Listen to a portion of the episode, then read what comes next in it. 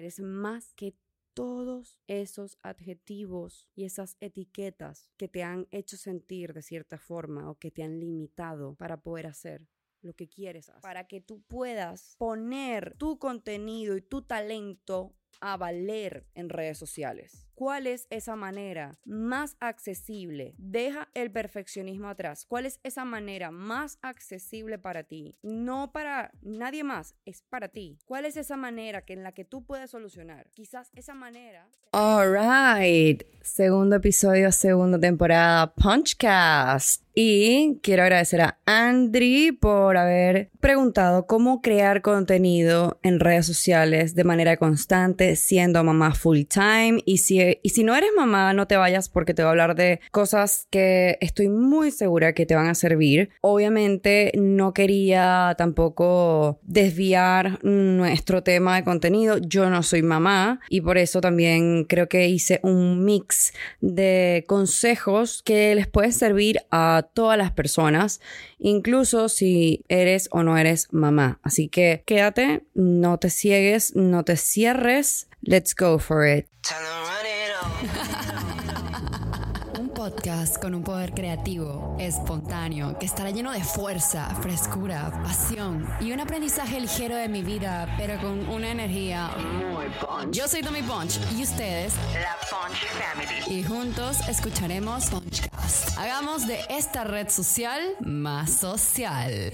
Me sentí intimidada por la pregunta porque no me siento en la autoridad para responderla porque no soy mamá.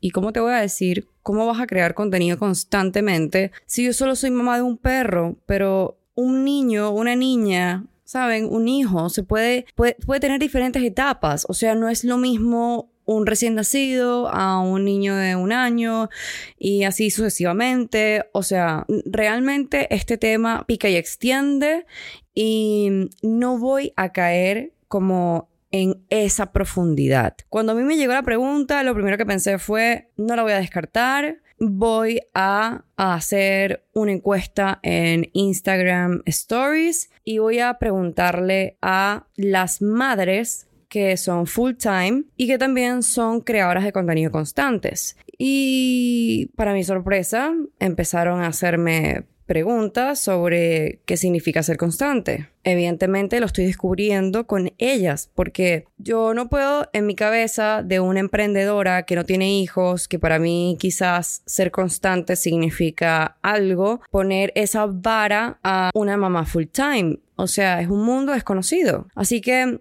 sí tengo contactos con madres creadoras de contenido, sobre todo cuando entran a SEOgram. Creo que la mayoría son madres, o sea, te puedo decir que el 80% de las SEOgrammers que entran en cada edición son madres. Así que les pregunté, no quería preguntarle a personas que conozco que tienen hijos, pero ya tienen una empresa y tienen todo un sistema y ya tienen delegado. No, quería preguntarle a personas que están recién comenzando o que tienen que ser madres, esposas también, otras que tienen que ser mamá y papá al mismo tiempo, otras que tienen que trabajar y ser madre. O sea, en realidad les pregunté a este tipo de personas. Esa era como mi visión. Y mm, pude haber ahondado más sobre y cuéntame en qué fase y etapa se encuentra tu hijo o hija y así sacar como conclusiones más abiertas, pero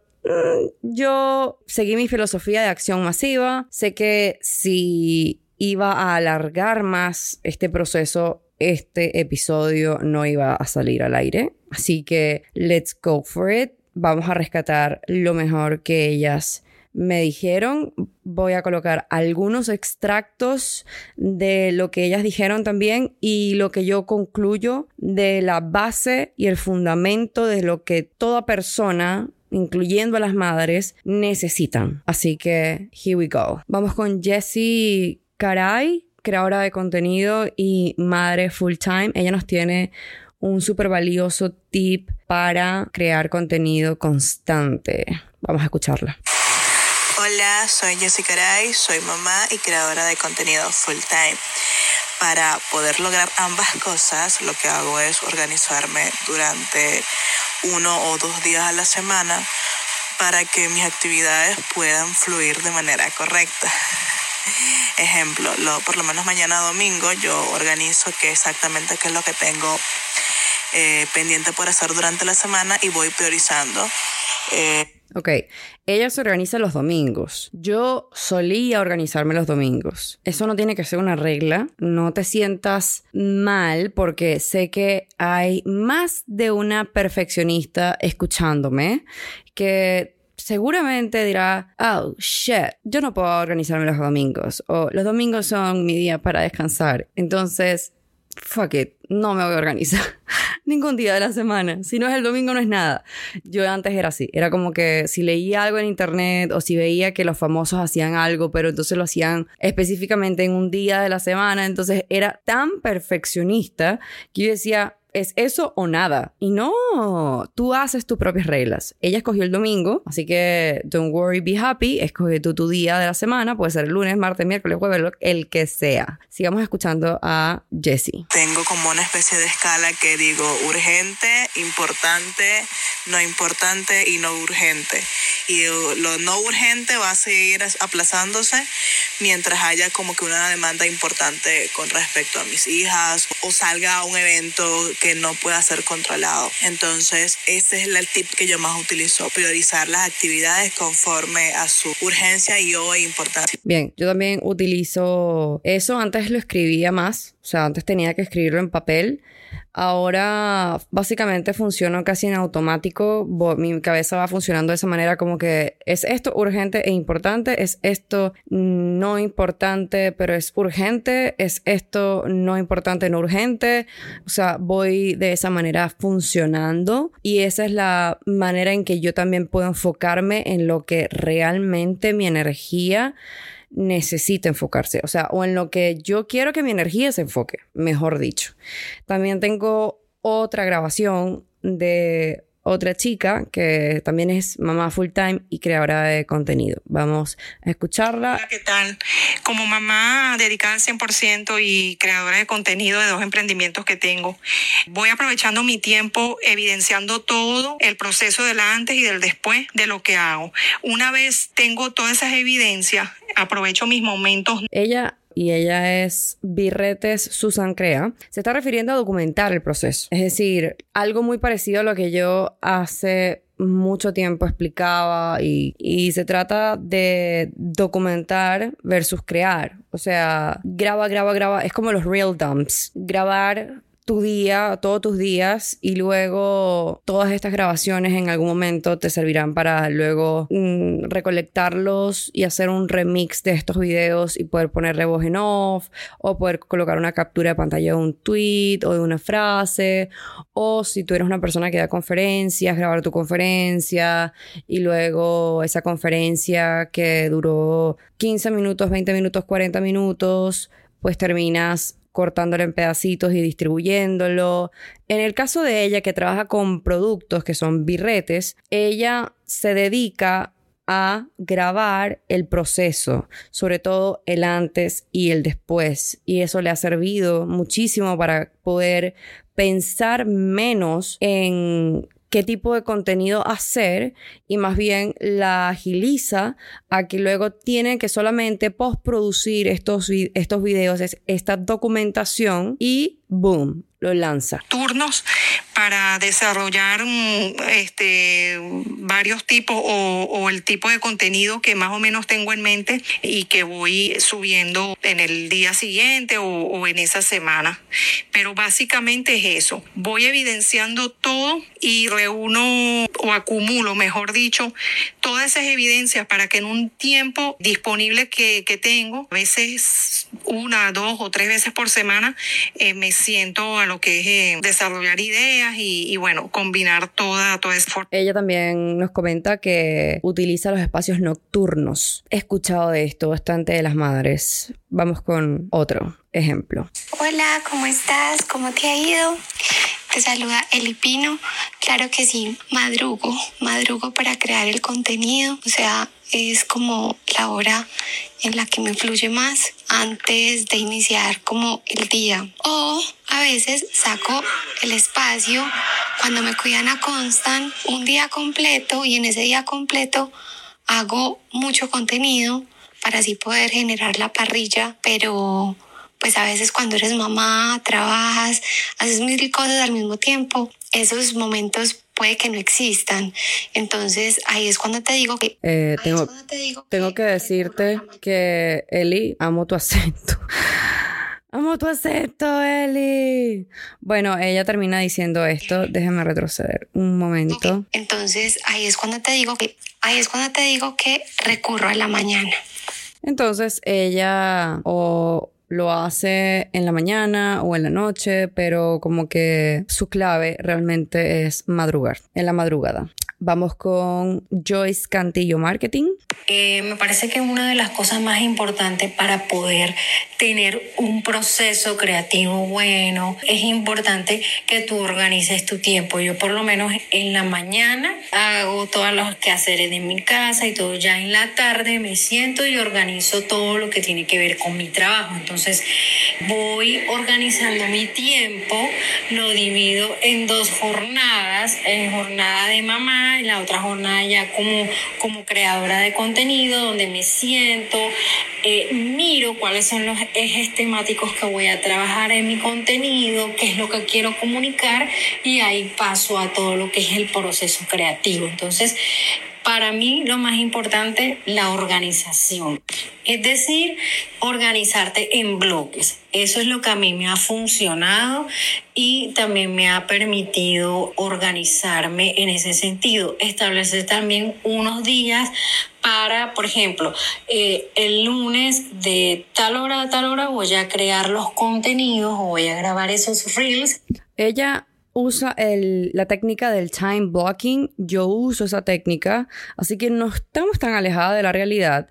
El time blocking para mí ha sido un antes y un después, solo que también he leído más sobre productividad y le agregué mi propio sazón al time blocking. Ella categoriza sus días y también eso es súper válido, aparte de hacer time blocking, que tú categorices los días, por ejemplo, eh, los días lunes son los días de escribir. Entonces vas a hacer absolutamente todo lo que tenga que ver con escribir. Sea escribir correos, sea escribir guiones, sea escribir contenido para Instagram, las descripciones, lo que sea que sea escribir. Y aparte usas el time blocking, porque hay personas que pueden categorizar su día, pero no usan el time blocking. Time blocking es, vamos a usar tres horas, cuatro horas enfocados en esta actividad o en estas actividades similares. Entonces, eso va a permitir que tu flow state, que tu flujo, tu estado de flujo no se vea interrumpido y que puedas potenciar la creatividad, tu foco, tu energía, todo hacia esas actividades, porque cuando cambiamos de una actividad a otra donde estamos utilizando diferentes zonas de nuestro cerebro y, nuestras habilidades, no somos realmente tan productivos y tan creativos como cuando realmente en un día nos enfocamos en escribir. Estamos usando una zona de nuestro cerebro y lo estamos dedicando y lo estamos practicando y le estamos diciendo al cerebro, hey, estamos como calentando esa zona. Entonces, eso también es súper, súper útil. Vamos y sigamos escuchándola que ya yo tenía la idea de cómo los voy a crear, ya tengo los audios que voy a usar, ya sé qué es lo que quiero comunicar, entonces ahora voy a grabarlos. Sí, o sea, creo que la organización en bloque es algo que a mí particularmente me ha funcionado y me ha permitido ser muy constante en mi Instagram y crecer orgánicamente, porque cabe resaltar que yo he venido creciendo orgánicamente con mi cuenta de Instagram, pero todo gracias a la constancia. Bueno, quiero también contar una pequeña anécdota sobre mi conversación con Joyce. Y es que, claro, ella me estaba preguntando, sí, claro, yo te puedo enviar la nota de voz, pero cuéntame eh, hasta cuándo hay oportunidad de hacerlo. Eh, porque de donde yo estoy se escucha, se escucha mal. O sea, ustedes pueden ver que se escucha como las motos, la calle. Y le dije, hey, cero perfeccionismo, acción masiva, dale ahora, no postergues. Y boom, listo, ya te lo envío. De esa misma forma hay que ir actuando, ¿sí? O sea, hay oportunidades que se presentan y tampoco es que digo que, ay, Joyce, ah, la mega oportunidad. No, pero es un buen análisis que lo puedes llevar a cualquier ámbito de tu vida. O sea, hay cosas que simplemente tienes que hacerlas en el momento. Hay, hay cosas que simplemente no van a tener los estándares que tú deseas. Y ese es el costo que tú vas a tener que lidiar por ser una persona que acciona. Pero ¿cuál va a ser el beneficio? ¿Cuál va a ser el mejor beneficio de accionar? Que quizás no pierdas oportunidades, que vas a poder quizás conectar, vas a poder hacer algo que siempre soñaste hacer, en fin, un montón de otras cosas que según lo que esté presente, pues tú analizarás. Te invito a que te sientes 30 minutos o 10 minutos y hagas una lluvia de ideas, así con cosas que se te ocurran, las más absurdas, desde las más absurdas hasta las más lógicas de cómo puedes tú resolver crear contenido, cómo puedes tú accionar, cómo puedes tú resolver y accionar, accionar. ¿Cuál sería el, la manera más rápida, fácil y accesible para que tú puedas poner tu contenido y tu talento a valer en redes sociales. ¿Cuál es esa manera más accesible? Deja el perfeccionismo atrás. ¿Cuál es esa manera más accesible para ti? No para nadie más, es para ti. ¿Cuál es esa manera que en la que tú puedes solucionar? Quizás esa manera te da miedo porque quizás tengas que preguntarle o pedirle ayuda a alguien y quizás tú eres una de las personas que pues simplemente piensa que pedir ayuda es de gente débil, cuando yo pienso que es todo lo contrario o que te hará sentirte o verte vulnerable, cuando todos somos vulnerables, todos somos seres humanos. Todos somos frágiles. La vida es frágil. Entonces, tampoco hice este podcast para que se, se comparen, sino más bien quiero hacer este podcast con la intención de que no nos quedemos en la victimización, en el drama. No nos quedemos allí. Hey, eres un ser humano que siente que tiene crisis y así como dijo esta chica, hay cosas que son urgentes y que son importantes y que hay que atender en el momento. Y eso puede ser traducido a a tu bebé le dio una gripa, algo pasó, una crisis familiar, o tú te sentiste con un episodio de ansiedad, algo pasó en la casa. Hey, hay cosas que son urgentes y también importantes de atender que lamentablemente van a atrasar y van a aplazar y desplazar esas prioridades que tú tenías en mente. Pero a todas estas, lo que yo te quiero decir y que les va a servir a todas las personas, sean madres o no sean madres, y de la cual sí siento que tengo cierta autoridad para decirlo porque lo practico y que recientemente en mi vida, mi vida me ha puesto uno de los regalos más increíbles para yo darme cuenta el poder para obtener y hacer límites. Pero bueno, eso es muy personal, eso sí no lo voy a compartir. Así que todo lo que yo te diga y todo lo que tú acciones en base a lo que yo te diga tendrá un precio que pagar, pero créeme, lo vale. Pregúntate, ¿cómo es la persona que yo sueño ser? ¿Qué tal si cambiamos el pensamiento de cuánto más me falta por lograr tal cosa y lo cambiamos por este es el comienzo de mi sueño. Tienes que darte cuenta que al final todo se resume en algo y es que todo es sobre ti. Tú tienes que escoger los pensamientos que te harán sentir que eres increíble y recordar que tú eres suficiente tal cual como eres. Porque cuando lo piensas, lo sientes. Y cuando lo sientes, empiezas a hacer cosas increíbles. Empiezas a invertir en ti, en las cosas que quieres. Empiezas a decir no a las cosas que no son prioridad para ti o no te dan felicidad, no te dan paz. Empiezas a nombrar las cosas que son más importantes para ti sin sentirte culpable, empiezas a sentirte segura de ti misma, empiezas a valorar tu tiempo, a priorizar unas cosas sobre otras con tal de acercarte a donde quieres llegar. No te vas a encerrar en un adjetivo, en una profesión, en una categoría. Es que soy mamá, es que soy profesora, es que soy médico. No, no, no, no. Es que entiende, tú eres un ser humano que tiene sueños que perseguir y que eres más que mamá, eres más que un médico, eres más que un ingeniero, eres más que todos esos adjetivos y esas etiquetas que te han hecho sentir de cierta forma o que te han limitado para poder hacer lo que quieres hacer. Hay una correlación sobre lo que sientes, piensas y haces. Y eso lo aprendí en una de mis primeras sesiones con mi psicólogo cuando era muy pequeñita. No es el psicólogo que tengo ahora, pero sí, la relación de emoción, pensamiento, conducta.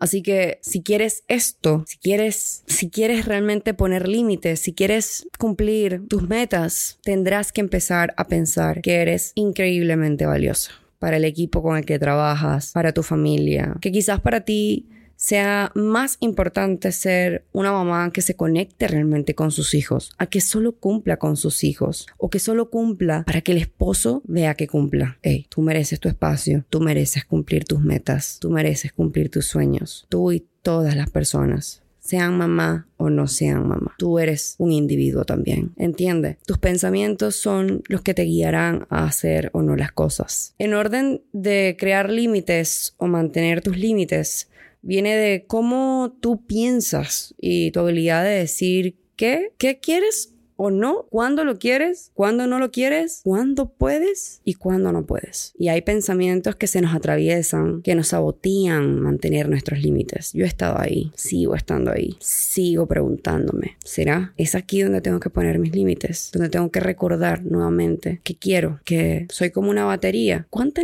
energía tengo hoy? ¿Y esta energía a qué se la quiero dedicar? ¿Qué vale la pena posponer y qué no vale la pena? Los límites son barreras protectoras que mantienen seguro lo que está adentro. Mira, imagínate si tus límites fueran un establo, pero en vez de proteger los animales, ¿cuáles son esas cosas que tú colocas dentro de esa barrera o establo? ¿Qué cosas protegerías? Pero antes de responder esto, hay que saber los obstáculos que te impiden poner límites, porque si no, no vas a poder. Según Alberto Barradas, arroba psicovivir en redes sociales, él es un psicólogo clínico venezolano, dice que hay tres obstáculos. Solamente los voy a nombrar porque para eso también está su canal de YouTube. Puedes ir y, empezar a, a consumir su contenido. Y el primer obstáculo es el temor al rechazo. El segundo, no saber decir lo que realmente queremos decir. Y cuánta razón. ¿Cuántas veces nos hemos preguntado, hey, ¿cómo puedo decir que no quiero ir a esta fiesta sin que caiga mal? ¿O cómo puedo decir que no quiero ir a tal lugar o que no quiero hacer tal cosa o que no quiero formar parte de este proyecto? ¿Cómo puedo decir que no quiero esta sociedad? ¿Cómo puedo decir lo que sea? No puedo, no quiero, no tengo. ¿Cómo poder decir algo sin que caiga mal? Y existen varias comunicaciones, tres que he aprendido comunicación pasiva, comunicación agresiva y la comunicación asertiva.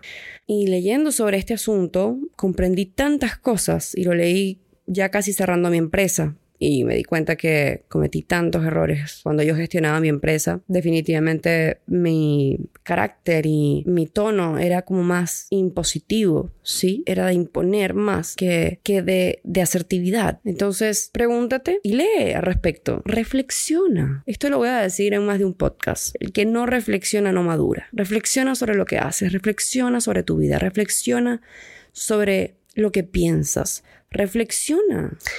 Los límites se establecen en función de lo que nos gusta o no nos gusta. Y por ahí va la tercera, que según Alberto es que no sabemos definitivamente cuáles son nuestros límites. Lo que sentimos que debemos asumir, deberes, por ejemplo, y entender que tenemos derecho a establecerlos. Revisar tus emociones serán la clave para que pongas tus límites. Y por eso también digo que invertir en terapia psicológica ha sido una de las mejores inversiones de tiempo, dinero, espacio, porque me ha hecho conocer mis límites, ha hecho que yo pueda reconocer cuándo decir que no, cuándo decir que sí. Me ha hecho una mejor persona, una mejor emprendedora, una mejor compañera, una mejor pareja. He podido saber cómo comunicarme mejor y aparte de eso ha mejorado mi salud increíblemente. Entonces, partir por allí también. Ay, no tengo dinero, no tengo dinero para pagar terapia. El internet es gratis. Podemos aprender tanto, tanto de autodesarrollo. Podemos reflexionar tanto con toda la información que abunda en internet. Y no es que te estoy diciendo que te conviertas en un hippie, en un lo que sea. No. Y ustedes dirán, ¿qué pasó aquí? Tamar hablando de estas cosas. Ey, te estoy hablando de las cosas que cambiaron mi vida. Estoy hablando de las cosas que han transformado mi manera de ver, de sentir, de hacer. De las cosas que me ayudaron a tener más coraje para poder tener más bueno, sí, para tener más coraje para tomar decisiones, sí, para enfrentarme a situaciones muy difíciles, muy trascendentales, de las cuales obviamente no voy a hablar aquí, pero ese es un tesoro mío que guardaré, pero al fin y al cabo, yo les comparto y me siento bien compartiéndoles lo que me ha hecho bien. Así que este episodio se trató sobre límites y también cómo crear contenido constante siendo una mamá full time. Espero que estén súper bien y no se olviden de compartir este contenido en todas las maneras posibles. Suscríbete a mi canal de Telegram, arroba tamipunch. Soy arroba tamipunch en todas mis redes sociales. TikTok, Instagram, Telegram y bueno, por ahora estamos compartiendo este, estos episodios en este canal. Vamos a estar publicando todos los lunes un episodio nuevo por cada temporada. Así que estén atentos. El próximo lunes nos vemos. Chao, chao. Hagamos de esta red social más social.